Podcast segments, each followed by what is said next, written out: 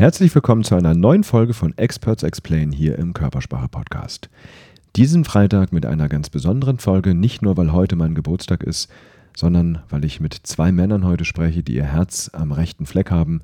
Zum einen mit Mimikresonanztrainer Philipp BH Kremer, der unter anderem auch den Verein Cybermobbing Prävention e.V. gegründet hat und sich ja an Schulen dafür einsetzt, Mobbing und Cybermobbing abzubauen. Und zum anderen mit Lassito, vielen bekannt als Mitglied der im Jahr 2002 in Berlin gegründeten Musikband Culture Candela. Diese Folge haben wir bereits im November aufgenommen. Ich habe die Folge bis heute aufgespart. Das ist quasi mein Geburtstagsgeschenk an mich selbst. Wir sprechen heute über eine bunte Vielfalt an Themen und Fragen, die mir sehr am Herzen liegen. Einige Beispiele. Was sind Hinweise in Mimik und Körpersprache auf Mobbing in einer Schulklasse oder in einem Team? Wie lässt sich Mobbingverhalten stoppen? Wie lässt sich Mobbing vorbeugen? Welche Form der Empathie gibt es? Welche Sprachmuster verraten emotionale Nähe? Warum sind Ehrlichkeit und Aufrichtigkeit wichtig? Und welche Rolle spielen Emotionen und Körpersprache für Bühnenpräsenz und Bühnenperformance? Was ist Charisma und welche Fähigkeiten braucht es dafür?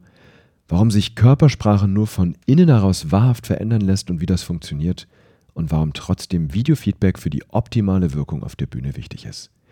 Viele, viele Themen, auf die du gespannt sein kannst. Ich bin Dirk Eilert und ich freue mich, dass du wieder eingeschaltet hast.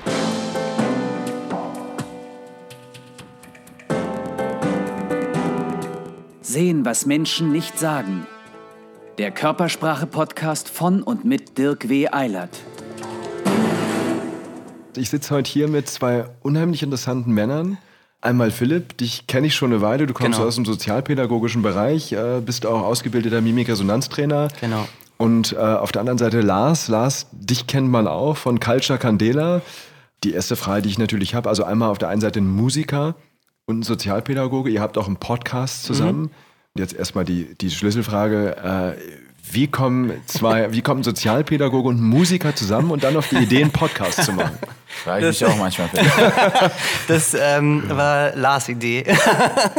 das ist eine lustige Geschichte, weil ähm, wir sind befreundet und ähm, saßen irgendwann mal und dann sind wir auf das Thema Podcast äh, gekommen und Lars meinte, hey Philipp, mach doch einen Podcast und ich gesagt, nee, ich möchte damit nicht mit alleine rausgehen so und dann am Wochenende kann ich mich noch gut dran erinnern, um 8 Uhr morgens klingelt das Telefon, Lars und dachte ich, okay, 8 Uhr morgens muss auf jeden Fall wichtig Notfall.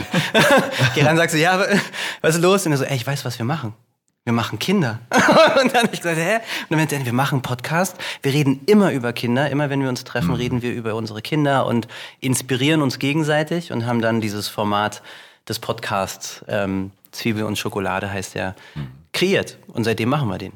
Großartig. Ich finde die Idee so super. Äh, ich finde, Kinder sind unsere Zukunft. Ja. Wir haben nicht umsonst unseren gemeinnützigen Verein, die Deutsche Gesellschaft für Mimikresonanz, wo wir ja ehrenamtlich an Schulen gehen und als Ziel haben, das Fach emotionale Intelligenz einzuführen. Deswegen dachte ich, Mensch, das macht totalen Sinn, wenn wir drei hier mal so ein Interview machen Super, für ja. meinen Podcast, äh, weil einmal das Thema Körpersprache im Klassenraum natürlich mhm. spannend ist. Philipp, darüber werden wir gleich drüber reden. Lars, äh, willst du auch nochmal deinen Teil deiner Geschichte erzählen, wie ihr zusammengekommen seid? Also jetzt interessiert uns natürlich, was ist in dir vorgegangen, dass du Samstag warst? Äh, ja. Morgens um acht bei Philipp anrufst. Ich kann euch sagen, wer schuld war. Das war meine Dusche. In der Dusche hat man ja immer so Ideen und, und ähm, wie gesagt, wir treffen uns und es geht echt, also Philipp hat mir viel zu erzählen aus seiner Arbeit natürlich und, und ich komme manchmal mit meinem musikalischen Background, weil ich auch Workshops gebe in mhm. Rhythmus und Koordination mhm. und so weiter und ich stand in der Dusche und habe gedacht, man, es gibt irgendwie keinen coolen Daddy-Podcast, der das irgendwie nicht so wissenschaftlich macht, aber sondern einfach so vom mhm. Gefühl her irgendwie äh, äh, ja, sich da ausdrückt. Und dann habe ich ihn angerufen und dann hatten wir, glaube ich, die nächste Woche die erste Folge. Und das ja. war so typischer Fall von einfach machen und dann mhm. einfach mal gucken, was passiert und was sich da noch entwickelt. Ne? Coole Idee. Und ich kann euch den Podcast nur empfehlen, Zwiebel und Schokolade. Ich höre auch jede Folge. Super. Äh, großartige Sache, großartige Sache. Ja, klasse. Ähm, dann lasst uns doch mal mh, mm, anfangen, über die Wichtigkeit aus eurer Sicht von Körpersprache zu sprechen. Ähm, Philipp, du mhm. als Sozialpädagoge, klar das Thema Klassen, Klassenräume, aber ähm, du hast ja auch einen Verein. Mhm. Cybermobbing-Prävention, also wir mhm. machen Prävention von Mobbing und Cybermobbing in mhm. Schulen und Klassen. Genau. Und da ist es natürlich total wichtig. Also mir ist das Thema persönlich wichtig, weil ich Physiotherapeut bin und da sowieso immer auf Körperlichkeit geachtet mhm. habe, also mhm. Körpersprache sowieso schon ein Thema war und dann auch noch Mimik-Resonanztrainer. Und ähm, in der Klasse ist es natürlich so, wir kommen in die Klasse und sind in einem, ich sage mal, Zwangsverbund. Also wir mhm. können uns meistens die Klasse nicht aussuchen. Und in der Grundschule sind wir dann irgendwie vier bis sechs Jahre mit den gleichen Leuten irgendwie zusammen. Und irgendwie müssen wir natürlich miteinander klarkommen. Und mhm. dass es da Ärger gibt, ist klar. Und dann kommen wir natürlich gerade bei diesem heftigen Ärger mit Mobbing und Cybermobbing rein und da ist Körpersprache essentiell, weil es gibt dir so einen Hinweis, wer wo gerade ist und wie mhm. die Klassengemeinschaft eigentlich ist. Ja. Mhm. Sag doch mal, was sind so Signale, auf die du da achtest, gerade was so die Klassengemeinschaft angeht? Ja, ja. vielleicht hört auch der ein oder andere Lehrer, die ein oder andere Lehrerin zu. Ja. Äh, was sind da deine wichtigsten ja, Tipps. Vielleicht hast du auch die ein oder andere Geschichte, die du mhm. teilen kannst mit unseren Hörern und Hörerinnen. Ja, also klar, ich gehe natürlich immer rein und es ist immer sehr, ich habe natürlich den problematischen Blick, was läuft nicht. Ne? Mhm. Und deswegen achte ich natürlich immer so auf Signale, die Distanz äh, irgendwie signalisieren, die Wut signalisieren, die Verachtung signalisieren. Also ich gucke viel auf Wutsignale, ganz mhm. viel auf... Ähm, Ärger, also äh, äh habe ich ja gerade gesagt, äh, ganz viel auf Ekelsignale, mhm. weil die natürlich so eine Distanz mhm. irgendwie zeigen. Und dann noch gepaart mit Verachtung, weil dann kann ich so ein bisschen die Empathie einschätzen. Auf die achte ich natürlich, ähm, weil die mir sehr ins Auge fallen, relativ schnell, aber natürlich auch dann bei Betroffenen Trauersignale, Schamsignale, mhm. Schuldsignale. Wie kann ich eigentlich äh, gucken, wie geht es den Leuten eigentlich? Mhm. Genau.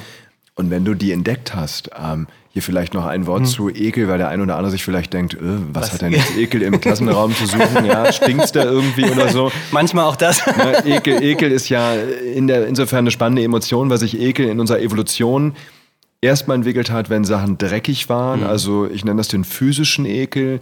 Ja, wir trinken eine saure Milch, es ist eklig. Ekel ist eigentlich mal von der Evolution dafür gedacht gewesen, uns vor Krankheiten mhm. zum Beispiel zu schützen. Mhm. Und dann hat sich irgendwann der sogenannte psychische Ekel entwickelt, äh, wo Moral eine Rolle spielt. Also wenn uns Verhaltensweisen, Einstellungen von anderen nicht gefallen, äh, dann zeigen wir auch Ekel.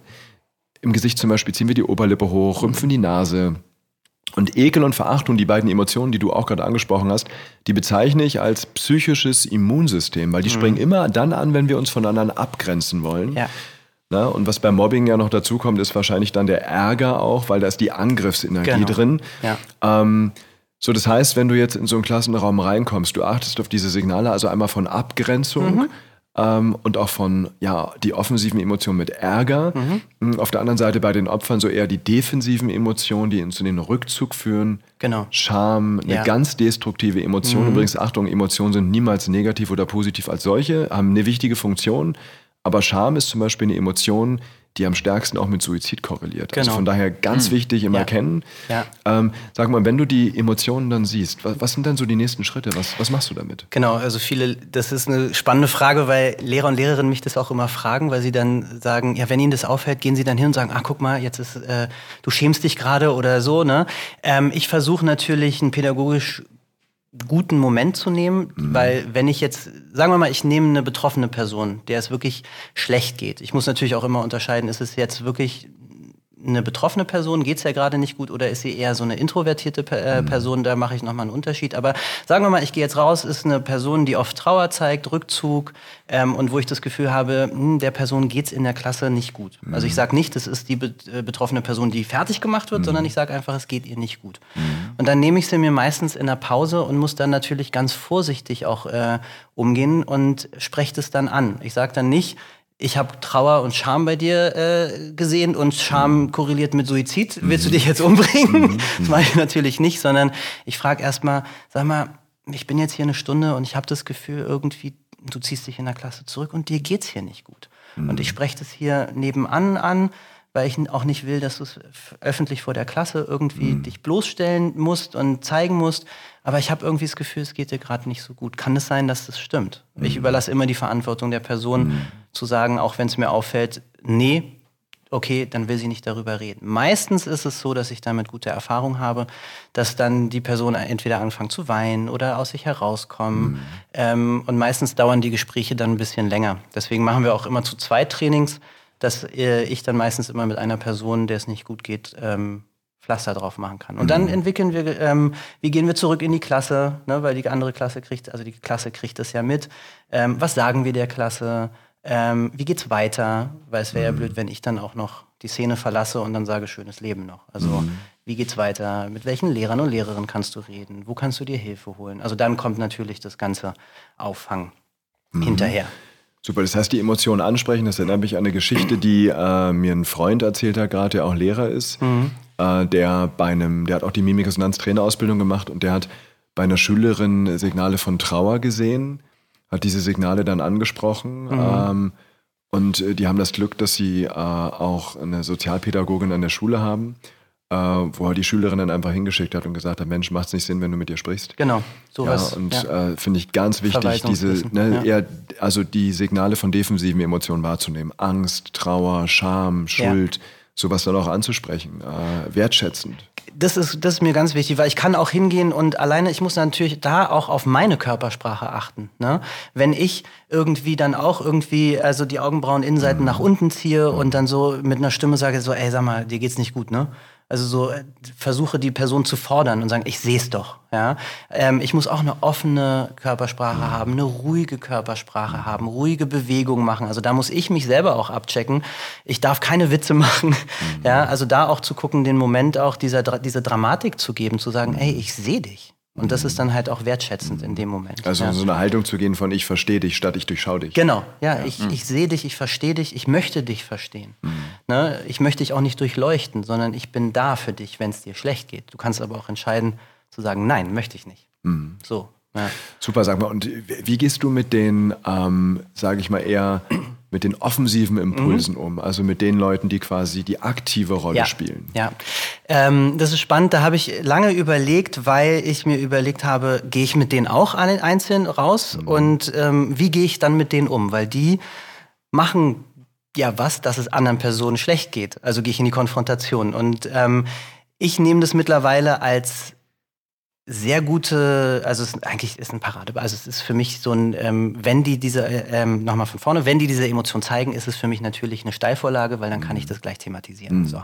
Ich sehe diese ähm, Emotionen und dann kann Welche ich das Emotion? gleich, also ich sehe Ärger zum Beispiel, ich sehe Ekel, ich sehe Verachtung. Okay. Ähm, mach ich gleich mal mit einer Geschichte.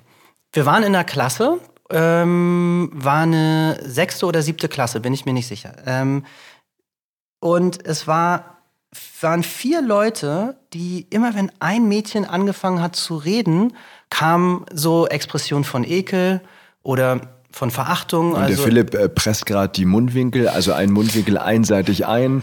Ja, zieht die die. Oberlippe hoch, Genau. rümpft die Nase. Das sind die klassischen Signale, über die wir auch in späteren Folgen noch reden werden. Genau. Wie erkennt ihr die einzelnen Emotionen wirklich treffsicher sehr wichtig, weil wenn du weißt, wo du hingucken musst, das sagst du ja auch immer, dann ist es einfach zu erkennen. Oder die Augenbrauen-Innenseiten zusammen. Manchmal passiert es auch alles drei zusammen. Das ist dann so ein Alarmsignal für mich. Die Feindseligkeitstriade wirst du wahrscheinlich auch nochmal drauf zurückkommen, was das bedeutet. Ähm, und ähm, ich reagiere nicht beim ersten Mal. Und die habe ich dann gesehen, dass immer, wenn dieses Mädchen redet, die irgendwie diese Signale zeigen.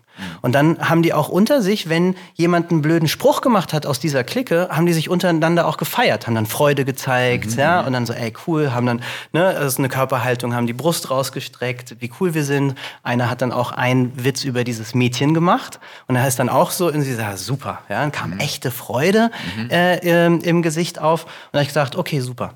Und dann habe ich das gleich thematisiert in der Klasse. Aber das heißt, der Tipp ist erstmal, gerade wenn ich mit Klassen zu tun habe oder ich sag mal allgemein für alle, die jetzt mit der Schule nichts irgendwie zu tun haben, Mhm. mit Gruppen zu tun habe. Das kann in Seminaren sein, in anderen Gruppen sein, im Team sein, in Teammeetings sein, ja, im, im Beruf.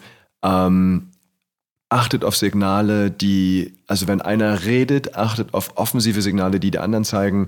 Einpressen eines Mundwinkels, Hochziehen der Oberlippe, äh, vielleicht auch einen Augenrollen. Ja. Ja, oder äh, so ein, ja, dieses Durchatmen, was man kennt, wenn einer anfängt zu reden. Ja. Und auf der anderen Seite äh, sagst du, wenn einer dann so einen Witz über eine Person macht, darauf zu achten, äh, sieht er besonders stolz aus, berüstet er sich damit vor der Gruppe. So, und jetzt ist ja spannend, wenn ich das beobachte, das haben wir, glaube ich, alle schon mal erlebt, in Teams, in Gruppen, ja, dass sich diese Verachtung auf Ja. eine Person richtet, sich Ja. Menschen anfangen damit zu brüsten, sich darüber lustig zu machen. Das ist natürlich jetzt die spannende Frage. Wie bist du damit umgegangen? Wie, was empfiehlst du, wie man damit umgeht? Genau, sollte? ich empfehle auf jeden Fall nicht in die Bloßstellung zu gehen. Zu sagen, du, du und du, ich sehe, dass ihr diese Person fertig macht. Ich habe natürlich auch geguckt, was löst es in der Person aus. Ne? Da achte ich dann auf Trauersignale. Mhm. Ähm, und ich habe es dann in der Klasse angesprochen. Ich habe gesagt, okay, ich habe den Eindruck und ich habe für mich Beweise gesammelt. Ich sage nicht welche hier in der Klasse gibt es mindestens eine Person, die fertig gemacht wird und der geht es nicht gut. Und ich habe auch schon eine Ahnung, dass es eine Gruppe von, ich sag's dann Jungs oder Mädchen gibt, ähm, die da äh, auch mitmischen. Und dann mache ich das, was nicht öffentlich gesagt wird, mache ich öffentlich und sage, es ist so. Ich stelle das einfach mal als These dar. Und dann ist erstmal, nee. Ertappt so. Äh, ja, genau, ertappt, weil alle Schüler und Schülerinnen wissen, was in ihrer Klasse ja, los ist. Die mhm. wissen, wer die Außenseiterinnen und Außenseiter sind. Das wissen die, ja. Mhm. Und ich spreche das an. Und das ist natürlich dann der pädagogische Moment. Was passiert dann? Und dann ähm, lasse ich die Klasse sammeln, was nicht gut läuft. Und dann nehme ich mir wieder die betroffene Person und sage, ey, kann es sein, dass es dir hier nicht gut geht? Wie möchtest du mit der Situation umgehen? Mhm. Und meistens ist es dann so, ähm, dass rauskommt, wer es ist. Wenn es nicht rauskommt, das ist mir erst einmal passiert, dann. Ähm, Opfer oder Täter jetzt? Also, ich halte nicht viel davon. Also, ich mache es dann in der Klasse schon öffentlich, weil die Klasse das ja weiß, aber ich arbeite erstmal ohne Namen. Ne? Ich meine, äh, ob es rauskommt, wer, wer, wer. Nee, wer, wer, die, wer, die, wer die Betreiber sind. Ah, okay. Weil, okay. also ich habe immer so das Ding, ich möchte auch die Betreiber nicht an die, ähm, äh, irgendwie so jetzt, okay, ihr seid die Betreiber und ihr seid die schlimmen Schüler und Schülerinnen. Da gibt's ja auch eine Motivation dahinter. Mhm. Ich möchte, mein Ziel ist, das Mobbing soll stoppen. Die sollen reflektieren. Und alleine dieser, diese Konfrontation bringt sie schon zum Nachdenken. Es passiert nicht hier äh, unterm Teppich, sondern es wird gesehen. Mhm. Und das, ne? Und dann, dann, ähm, ähm, in dem Fall, wo, ich, wo die sich nicht bekannt haben, dann habe ich sie angesprochen, aber in einem anderen, in einem mhm. anderen Setting. Da habe ich den mhm. Lehrern und Lehrern, äh, Lehrerinnen gesagt, okay, ich habe den Verdacht, dass es die Gruppe sind, mit denen möchte ich gerne weiterarbeiten. Wow. So. Finde ich ein wahnsinnig wichtiges Thema, gerade heutzutage. Ne? Du sagst ja auch, Cyberbombing ist eins deiner mhm. Kernthemen, weil wir natürlich durch diese Anonymität im Internet manchmal vergessen, dass sich hinter Accounts, hinter Konten auch Menschen mit Gefühlen verbergen. Sag mal, Philipp, und bevor wir, Lars, mit dir über Körpersprache und Bühnenpräsenz reden mhm. äh, und deine spannende Idee der äh, Workshops, die du auch in Unternehmen machst, wo Rhythmus mhm. eine Rolle spielt und da natürlich auch Körpersprache wichtig ist. Ähm, Philipp, ähm, wenn es jetzt darum geht, Mobbing vorzubeugen, mhm. ja, für alle, die auch Kinder haben, ich meine, da erlebt man das auch, die kommen aus der Schule ähm, und es müssen jetzt nicht unbedingt Kinder sein, das kann ja auch, sage ich mal, in der Firma sein, also jemand kommt und fängt an ähm, zu lästern. Mhm. Ja, du merkst, dass vielleicht deine Tochter, dein Sohn ähm, schlecht über jemanden redet, aber nicht in einer, ich habe mich geärgert. Also ich, ich finde, ist es auch, also bei Mobbing spielt für mich auch Verachtung immer mhm. eine Rolle, den anderen kleiner zu mhm. machen. Äh, ich finde, ist es durchaus legitim, sich zu, seine Gefühle zu teilen, wenn ich mich zum Beispiel über jemanden ärgere. Mhm. Dann ist es für mich auch kein Lästern. Jetzt mhm. zu sagen, Mensch, ich habe mich über den und den geärgert. Klar, die Info wäre richtig bei der Person, über die ich mich geärgert habe. Aber wir Menschen sind soziale Wesen, wir teilen auch unsere Gefühle. Ja. Ja. Was anderes ist es, wenn sich so ein Muster von Verachtung, von Respektlosigkeit etabliert. Also es heißt ein Muster auftritt. Und äh, was ist dein Tipp da, ob ich das jetzt bei meinen Kindern merke? Mhm. Ja, vielleicht sagst du auch, das würde ich trennen. Mhm. Oder ob ich das in der Firma merke, dass äh, es fängt ja an zu entstehen. Ja, mhm. also ich sag mal, Mobbing macht ja nicht und ist es da, das, das hat einen sondern Vorlauf, es, ja. es, es wächst ja. ja. Was sind so Frühindikatoren, vielleicht auch nonverbal, körpersprachlich, wo du sagst, daran kann man es erkennen und mhm. da würde ich Folgendes machen, um ja, Mobbing schon im Keim zu ersticken? Es hat einen Vorlauf, es fängt mit dem Lästern an. Es ist oft, dass es einen Konflikt gab, der nicht ausgesprochen und nicht geklärt wurde. Mhm. Und das ist in vielen Fällen. Manchmal ist es auch Andersartigkeit, ne? dass jemand anders ist als die Gruppe. Und wir denken dann immer, okay, andere Hautfarbe, andere Haarfarbe. Nee, es kann der Brillenträger unter den Nicht-Brillenträgern sein. Ich hatte die Pferdeliebhaberin unter, unter den Hockeyspielerinnen, ja, den Querflötenspieler unter den Fußballern. Mhm. So, ja. Also alles, was mich von der Gruppe, wo ich gerade drin bin, unterscheidet. So, kann natürlich als Aufhänger benutzt werden. So. Und wenn sowas entsteht, dann entsteht meistens ein Gefüge, wo nicht über Emotionen geredet wird. Und das ist mein Nummer eins Indikator. Wenn ich eine Klasse habe, die nicht über Emotionen reden, dann ist so ein Gefühl, ah, es ist gefährlich. Und deswegen ist die beste. Was, was meinst du damit nicht über Also wenn ich zum Beispiel sage, mir geht's hier schlecht, sagen wir mal unter uns dreien, wir sind befreundet und ähm, wir kommen auf einer emotionalen Ebene und es ist jetzt so, ja, ich könnte jetzt sagen, ah, mir geht's jetzt hier gerade nicht so gut oder ja, zu Hause, bei mir zu Hause läuft's gerade nicht, meine Eltern haben sich gestritten oder meine Frau trennt sich gerade und ich halte aber zurück, weil ich ein Misstrauen habe, wie ihr das alles gegen mich verwendet wer also werden könnt, vielleicht. Oh, das, das ist Ja. hochspannend. Halt mal deinen Gedanken Ja. Weil ich würde gerne, was, was mir auch wichtig in dem Podcast ist, Podcast, äh, Pod, Podcast. sprechen zu lernen, Podcast ist, ähm, ist ähm, Menschen besser zu verstehen. Ja. Dass äh, die Hörer und Hörerinnen, dass ihr nach jeder Folge sagt, oh, ich verstehe wieder einen, Ja. einen Punkt mehr bei uns Menschen. Ähm, spannend ist, du hast erwähnt, Andersartigkeit ist Ja. Mhm. häufig ein Auslöser von Mobbing, kann einer der Auslöser sein. Interessant ist hier, wir unterscheiden die Empathie in affektive Empathie Mhm. und die kognitive Empathie. Und äh, gerade die affektive Empathie, was heißt, wir fühlen mit anderen Menschen mit, wir spüren die Gefühle der anderen, im Kontrast zur kognitiver Empathie, wo ich äh, sehe, wie es anderen geht, es verstehe. Über diese Unterschiede werden wir auch in einer späteren Folge nochmal reden. Aber hier ist erstmal spannend, affektive Empathie fungiert wie ein Scheinwerfer, richtet sich auf eine Person oder Personengruppe und funktioniert nach dem Prinzip Ähnlichkeit. Das geht ganz schnell. Wir sind empathischer den Menschen gegenüber, die ähnlich. uns ähnlich sind. Das ist es, ja. Ja, das ist hier schon mal ein spannender Aspekt, finde ich. Ähm, und der zweite Aspekt, den du gerade äh, äh, aufgegriffen hast, war, dass es wird nicht mehr über Emotionen gesprochen. Und das ist übrigens auch nochmal spannend für jeden Kontext, sei es in einer, bei einem ersten Date. Ja, auch die Frage, wie erkennt ihr, dass die emotionale Nähe zunimmt? Und das ist in der Tat das Sprechen über Gefühle. Also wenn wir mit anderen über Gefühle sprechen, das haben Studien ganz klar gezeigt, schafft das nicht nur Nähe, sondern es ist auch ein Indikator dafür, dass Nähe da ist. Also auch das hier, ja, das ist zwar nicht direkt nonverbal, aber es ist ein Sprachmuster. Ähm, das Sprechen über Gefühle ist ein Hinweis auf Nähe und wenn man nicht über Gefühle spricht, ein Hinweis auf Distanz. Genau. Und das ist der Indikator. Und deswegen ist immer, in, egal ob ich jetzt äh, ein Training mache für Mediation in Firmen oder äh, in Klassenräumen, ist das Gefühle aussprechen. Wie geht's mir gerade? Ja, ist das A und O. Und es ist die beste Prävention Mobbing gegenüber. Und dieses Gefühle aussprechen, auch zu sagen, ey, ich finde dich komisch. Ja, es gibt auch Situationen, da hatte einer, das war ganz süß, war ein Viertklässler, der, ähm, der, hatte eine, der hatte eine Störung, aber der hat, ähm, um Nähe zu zeigen, weil er das sich bei seinen Eltern abgeguckt hat, hat er immer allen auf den Mund geküsst. Das ist natürlich, eine, also hat er natürlich meine Nähe äh, war zu nah, ja, er kann mich umarmen, aber er hat das irgendwie so gelernt, auf den Mund, Mund küssen heißt, ich mag dich. Und dann ist er zu allen Mädchen und Jungs und hat den halt auf den Mund geküsst, weil er sagt, ich fühle mich so wohl mit euch. Ne? Und da dann aber auch zu gucken, der hat- ist dann auch äh, von Mobbing betroffen gewesen, so, da haben die auch nicht über Gefühle geredet, er hat erst recht nicht darüber geredet. Und als er angefangen hat zu sagen, was er eigentlich empfindet, hat die Klasse verstanden, wow, in dem geht ja ganz viel los. Ja, also das Gefühle ist auch das dahinter gucken.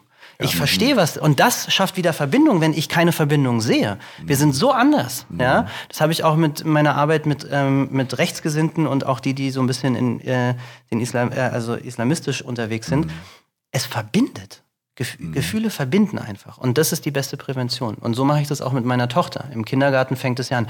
Nee, die ist nicht mehr meine Freundin, weil die hat das und das gemacht. Genau. So, ne? Und dann sage ich, okay, was, was hat es denn bei dir ausgelöst? Was ist denn das? Warum musst du denn über sie reden? Was, was hat sie, hat sie dich jetzt äh, geschädigt? Also das anzusprechen. Und meistens ist es dann so, dass sie, ja, sie ist wieder meine Freundin. Ich habe ja einfach gesagt, ich möchte das nicht mehr. Es ist meistens ein kleiner Punkt. Ja, und wenn wir den, wenn wir da achtsam sind, den kleinen Punkt nicht zu überrennen und auf den dann kommen, dann verbindet es wieder.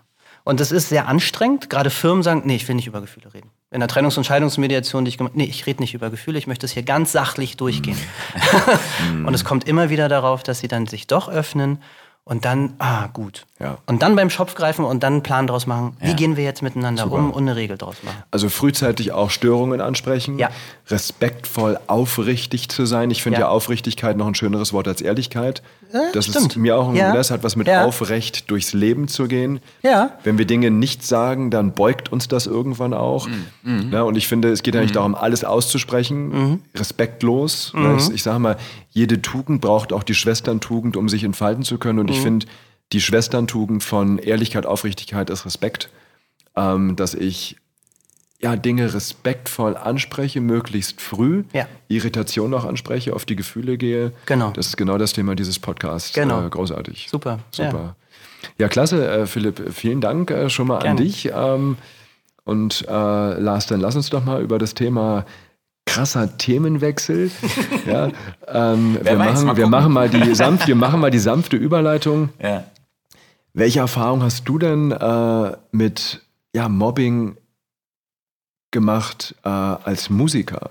Also viele kennen dich wahrscheinlich, Culture Candela, äh, Lars, äh, zumindest selbst wenn euch Culture Candela nichts sagen sollte, äh, wenn ja ein, ich weiß nicht, ob es einer der Songs war, du bist Hammer.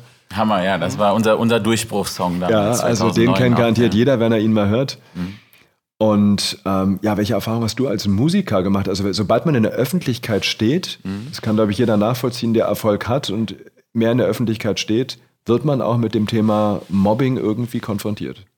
Das ist eine gute Frage, habe ich mir noch keine Gedanken dazu gemacht, sage ich ganz ehrlich, weil ich dachte, es geht, äh, ähm, beziehungsweise ich habe, mein erster Gedanke war so Grundschule und so, wo ich schon gemerkt habe, ich bin auch anders als viele Kids und auch meine, meine äh, äh, Probleme hatte und, und relativ auch zurückhaltender äh, Junge war. Und in der Musik später bin ich eigentlich insofern aufgegangen, kann man sagen. Ähm, und ich kann echt nicht sagen, dass ich vom Mobbing in dem Sinne betroffen war. In der Musik selbst. So. Also, weil wenn es jemand nicht gefällt, dann gefällt es jemand nicht so. Also das wurde nicht persönlich in meinem Fall. Insofern würde ich gar nicht sagen, dass es ein Thema war in, für mich als Musiker. Ja. Das heißt, du hast es nicht persönlich genommen. Nee, ich habe es nicht persönlich genommen, weil ich habe die Musik nicht gemacht, um allen zu gefallen. Ne? Ich habe erstmal Musik gemacht, die mir gefällt und auch natürlich mit, mit, mit also wenn ich Songs schreibe, dann habe ich auch dazu oft eine Szenerie im Kopf, wie Leute die mitsingen oder wie Leute sich dazu bewegen. Also das ist schon so eine Geschichte. Aber wenn es nur, wenn es dann nicht so ist, dann ist es auch, dann ist es halt nicht so. Ne? Also ich nehme es nicht persönlich, weil im Endeffekt ist es in Anführungsstrichen nur ein Song. Okay. Ja. Super, das heißt, du hast das ganze Thema einfach von deiner Person auch getrennt, weil es gab bestimmt mal den einen oder anderen Hater, oder? Das ist normal, das ist normal. Aber wie gesagt, das hat mich nicht so tangiert, weil ich, in, weil es in dem Moment wirklich um das Musikstück ging, sozusagen. Ne? Also es haben ja auch immer Kritiker irgendwie schlechte Sachen geschrieben und so. Ja. Das ist normal, aber das hat mich nicht als Person angegriffen. Natürlich hätte, mich, hätte es mich gefreut, wenn ich sagen, ey, super Song, super Album. Mhm. Aber wenn nicht, dann denke ich, okay, also es war nicht mein Ziel, alle glücklich zu Ja, machen. das klingt nach einem gesunden Selbstwert. Ja, vielleicht ist es Ja, aber das. ich glaube, das ist die beste Prävention auch gegen Mobbing. Mhm. Äh, zu sagen, ich bin liebenswert, ich bin okay, so wie ich bin, Mhm. äh, egal was andere sagen, ist natürlich eine Herausforderung manchmal. Ähm, aber dazu sagen, Mensch, das ist ein Musikstück, ich nehme es nicht persönlich. Mhm. Super. Großartig. Sag mal, und welche Erfahrung hast du, welche Rolle hat für dich Körpersprache, ja, ich sag mal, in deinem Leben allgemein gespielt, ähm, aber auch speziell nochmal in der Musik, auch was die Bühnenpräsenz angeht? Das ist eine, eine spannende Frage und ein sehr spannendes Thema, wo ich viel durchlaufen habe, sage ich mal, ein Prozess. Ich bin das erste Mal mit sechs Jahren hatte ich meinen ersten Solo-Gig auf der Bühne als Trommler, weil mein Vater auch Trommler ist. Und dann habe ich halt, bin ich halt immer wieder alleine auch aufgetreten. Das erste Mal habe ich geweint auf jeden Fall hinter der Bühne und wollte auch nicht auf die Bühne. Und das war schon ein krasser Moment, sage ich mal. Und dann bin ich da so reingewachsen, würde ich sagen. Und äh, hatte aber eigentlich auch immer weniger Aufregung. Und wenn ich aber so Fotos sehe von diesen Tagen, wo ich so acht, neun, zehn war, ich hatte ein extrem ausdrucksloses Gesicht. Immer beim Spielen. Und es war nicht, weil ich das ähm, bewusst gemacht habe, sondern einfach, weil ich dachte, ey, es geht nur darum, wie ich trommel. Und das war's. Es geht um nichts anderes sozusagen. Ganz puristisch habe ich so gedacht. Ne? Und dann irgendwann habe ich gemerkt, wo ich äh, angefangen habe, meinen Vater zu vertreten in Bands, da bin ich so in diese Bandgeschichten, äh, wenn er nicht konnte, hat er mich geschickt. Und dann war ich eigentlich immer der Jüngste mit 16, 17, 18, habe ich halt in den Erwachsenen-Bands gespielt sozusagen. Da habe ich gemerkt, mh, es geht schon ein bisschen mehr auch. Es geht auch um Entertainment und Emotionen zu zeigen, ob du die hast oder nicht. Ne? Dabei zu lachen, irgendwie Freude zu zeigen. Und dann, dann äh, bin ich in diese Richtung so ein bisschen gegangen. Und dann hatte ich, um, das, um diesen Kreis so ein bisschen äh, äh, zu schließen, hatte ich einen äh, äh, kubanischen Konga-Lehrer und er meinte, du darfst nicht zu emotional werden. Und dann, dann ist erstmal kurz meine Welt äh, zusammengebrochen, weil ich dachte, na warte mal, darum geht's doch gerade, Emotionen zu zeigen. Aber er meinte halt, wenn du zu emotional wirst, ähm, verlierst du praktisch äh, äh, die Kontrolle über deine Skills, sage ich jetzt mal. Ne? Wenn ich trommel und mich konzentriere, dass ich überall drin bin und zu emotional werde, macht es vielleicht Spaß in dem Moment. Aber ich kann nicht das leisten, was ich äh, eigentlich leisten sollte an meinem Instrument. Und das war ein riesen Klick, lauter Klick, ja, um musikalisch zu reden, in meinem Kopf sozusagen zu merken, ich muss meine Emotionen kontrollieren, aber es darf nicht so aussehen, als wenn ich meine Emotionen kontrolliere. Okay. Ja. Das ist spannend, da sprichst du einen spannenden Punkt an. Äh, Studien zu Charisma zeigen zum Beispiel, dass Charisma zwei Elemente hat. Ja, wenn jetzt jeder mal an charismatische Menschen denkt, die er in seinem Leben schon mal getroffen hat, dann hat wahrscheinlich jeder irgendjemanden im Kopf. Und dann äh, teilt sich diese Gruppe von charismatischen Menschen, die wir kennen. Die einen bleiben charismatisch und jeder hat es bestimmt schon mal erlebt, dass wir jemanden kennenlernen, der charismatisch ist. Und irgendwann bröckelt das Charisma, weil wir das Gefühl haben, die Person redet nur mit sich mhm. und redet nicht zu uns und mhm. mit uns. Mhm. Und deswegen, das ist auch so ein bisschen für mich die Klammer in dieser Sendung. Einmal dieses, worüber wir mit Philipp gesprochen haben, Emotionen besser zu lesen, äh, zum, äh, insbesondere zum Thema Mobbing in Klassen und so weiter. Und jetzt bei dir die Bühnenpräsenz, da haben wir beide Elemente von Charisma im Leben. Einmal das Thema Empathie und einmal das Thema Wirken. Und deswegen finde ich es gerade spannend, dass du darauf zu sprechen kommst. Das heißt, nicht so stark in die Emotionen zu gehen, dass du nur noch in deinem Spaß bist, in deinem Instrument bist, ohne quasi den Sinn dessen zu, äh, ja, ohne den Sinn zu vergessen dessen, was du gerade machst, nämlich das Publikum, für die, die du Musik machst. Genau. Also das in Balance zu halten. Und jetzt natürlich die Frage, wie hast du das geschafft? Ehrlich gesagt, durch Training, würde ich sagen. Also, weil irgendwann, ähm, das kann erstmal ein Dämpfer sein, ne? weil mhm. du so denkst, okay, die Freude, ich muss die Freude irgendwie spielen oder so, aber irgendwann merkst du oder lernst du halt diese Emotionen zu kontrollieren.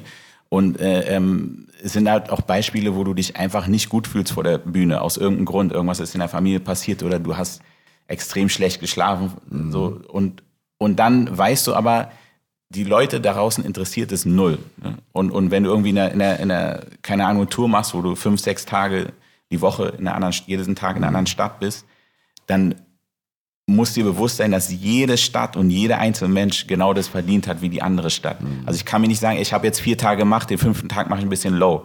Aber dieser Tag in der fünften, dieser Mensch, in der, der ein Ticket für die fünfte Stadt gekauft hat, der wartet vielleicht schon drei Monate genau auf diese Show. Ne? Mhm. Und sich zu bewusst zu sein, immer das zu aktivieren und immer Freude zu zeigen.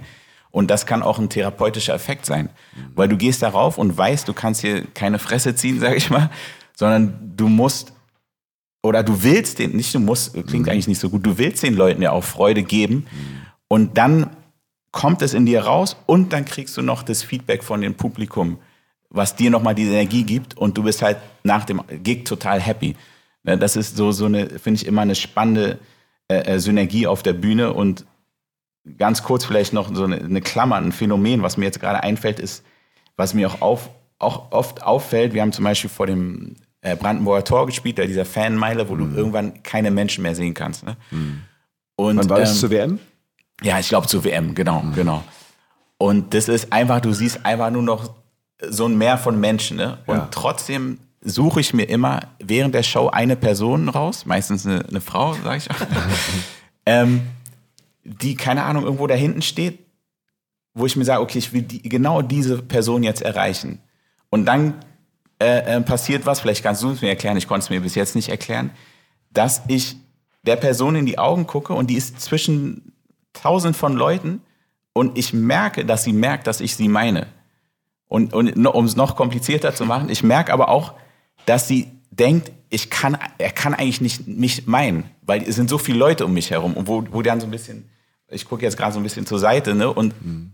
Und das sind so äh, magische Momente auch so, wo ich so Emotionen in, im Gesicht sehe, aber die ich mir auch wirklich nicht ganz erklären kann, wie diese Person das merkt, weil sie kann meine Pupillen nicht sehen. Ne? Und das sind so, so eine kleine Anekdote, aber was ich total spannend finde, eigentlich bei jeder Show, wo ich auf die Bühne gehe. Wow, da sieht man, ne, eine wirkliche Verbindung zwischen Menschen ist mehr als das, was wir sehen können. Ne? Wie heißt es schön, man sieht nur mit dem Herzen gut. Ja. Ähm, sehr, sehr, sehr spannend. Ähm, und ich glaube, dabei spielt eine ganz, ganz wichtige Rolle auch die Absicht, wo du sagst, ich möchte dieser Person jetzt was geben, ja. diese Person erreichen. Das ist für mich auch in der Kommunikation ganz wichtig, die Haltung äh, zu haben. Das habe ich ja eben so ein bisschen auch rausgehört bei dem, der Mensch, in Klammern das Publikum, ja, das gerade vor mir ist, der Mensch, der gerade vor mir ist, ist der wichtigste Mensch, jetzt gerade für mich in meinem Leben. Es hat auch viel mit Achtsamkeit zu tun, was ich gerade rausgehört habe. Ne? Zu sagen, ich bin jetzt hier im Moment, ich spiele jetzt dieses Konzert und ich tue so, als ob es das erste ist. Ja. Und nicht das fünfte ja. oder zehnte. Genau. Und was ich auch rausgehört habe, und darüber würde ich gerne mit dir nochmal kurz sprechen, ist, dass du es von innen gemacht hast, deinen Zustand zu wechseln. Und vielleicht gar nicht bewusst, sondern unbewusst. Das ist auch nochmal spannend, weil es gibt nämlich ähm, die sogenannte emotionale Dissonanz. Äh, emotionale Dissonanz heißt, besonders betroffen sind übrigens die Emotion Work Berufe, also Menschen, die viel mit äh, zwischenmenschlicher Interaktion zu tun haben. Stewardessen, Krankenschwestern, Polizisten, Therapeuten, Trainer und so weiter. Äh, und tritt dann in Momenten auf, wenn ich, sage ich mal, als Krankenschwester mich von der Wunde ekel oder als Stewardess gerade einen schlechten Tag habe, aber denke, in meinem Job jetzt muss ich lächeln. Mhm. Und die emotionale Dissonanz heißt, ich zeige im Außen was anderes als im Innen.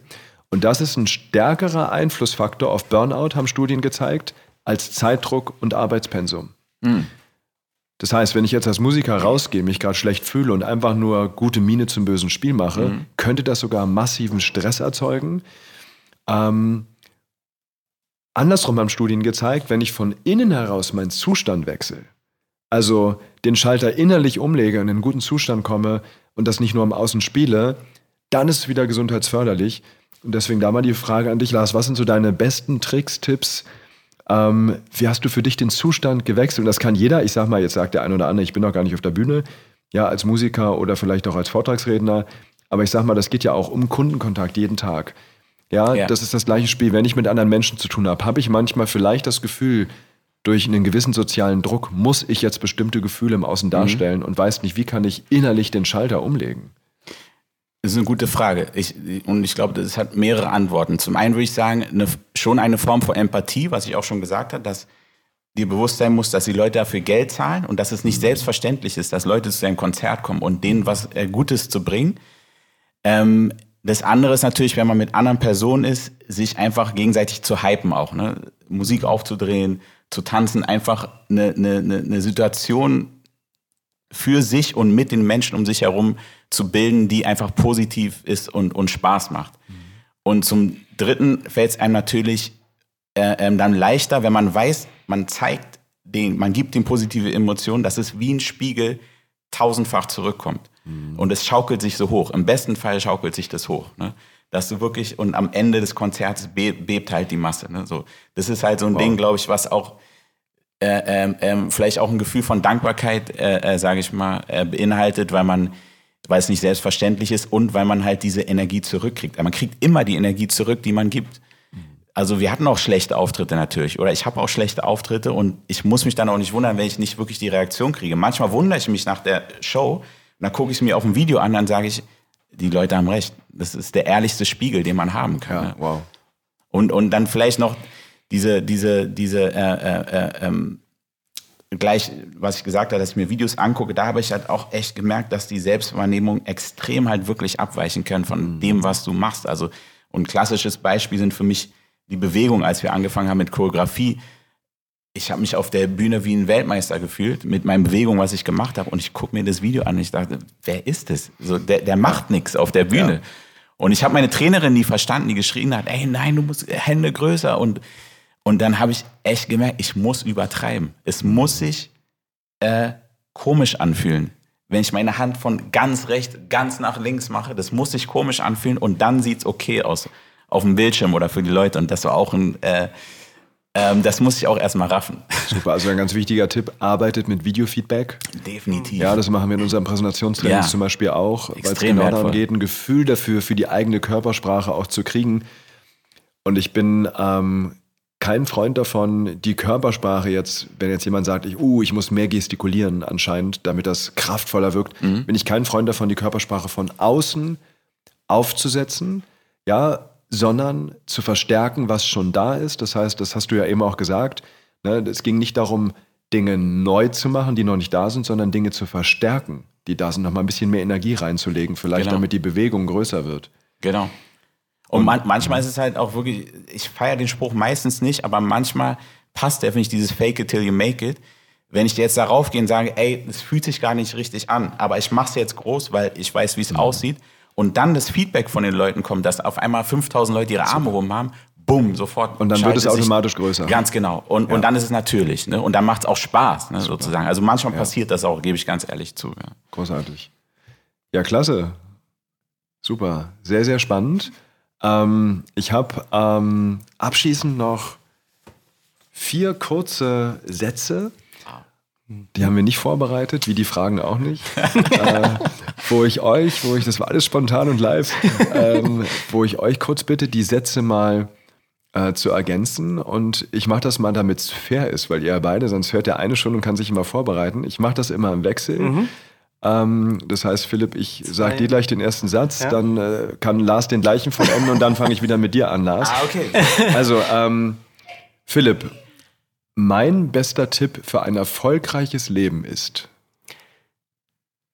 Auf die inneren Gefühle zu achten, sich selbst treu zu sein und immer weiter zu reflektieren, was ich eigentlich so mache. Klasse. Lars, mein bester Tipp für ein erfolgreiches Leben ist. Bewusstsein, dass man stirbt. Sich an Menschen erfreuen und dankbar zu sein. Wow, klasse. Ähm, Lars, das Buch mit dem größten Aha-Moment für mich war. Wow. Das Buch mit den größten.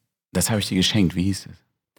Ähm, von Stephen Corvey, diese sieben Wege zur Effektivität. Nee, nee, nee, nee. Das, war, Nein? das war früher.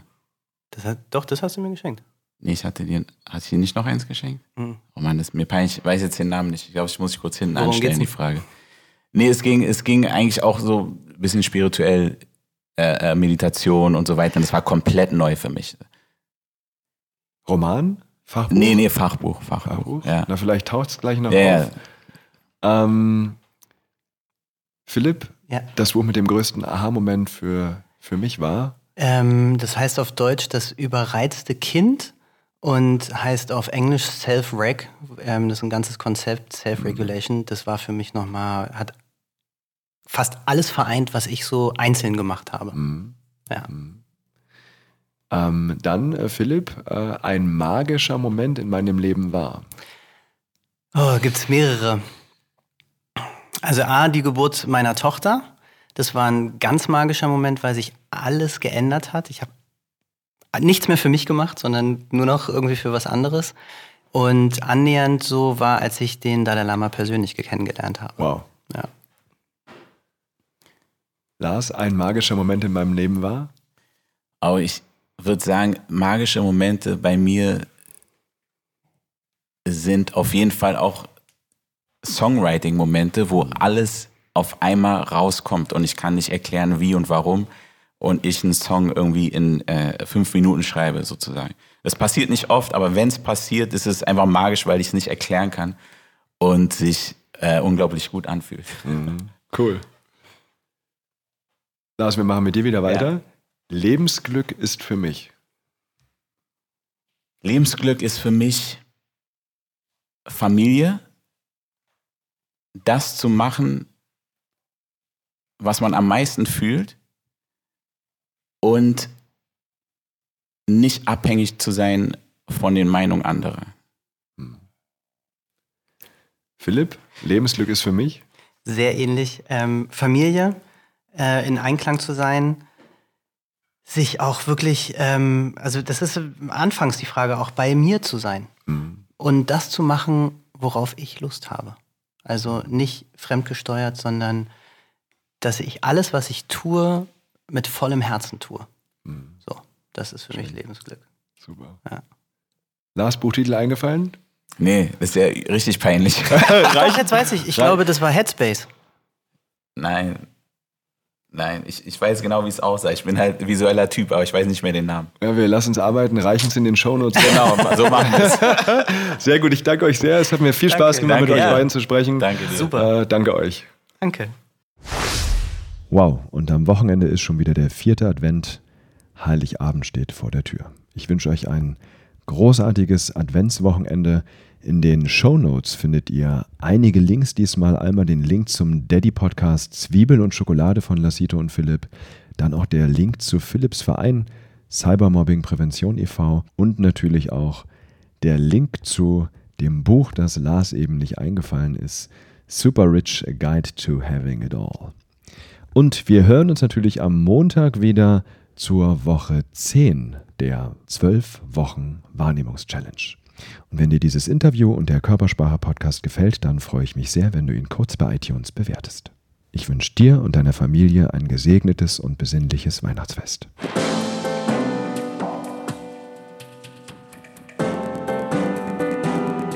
Sehen, was Menschen nicht sagen. Der Körpersprache-Podcast von und mit Dirk W. Eilert.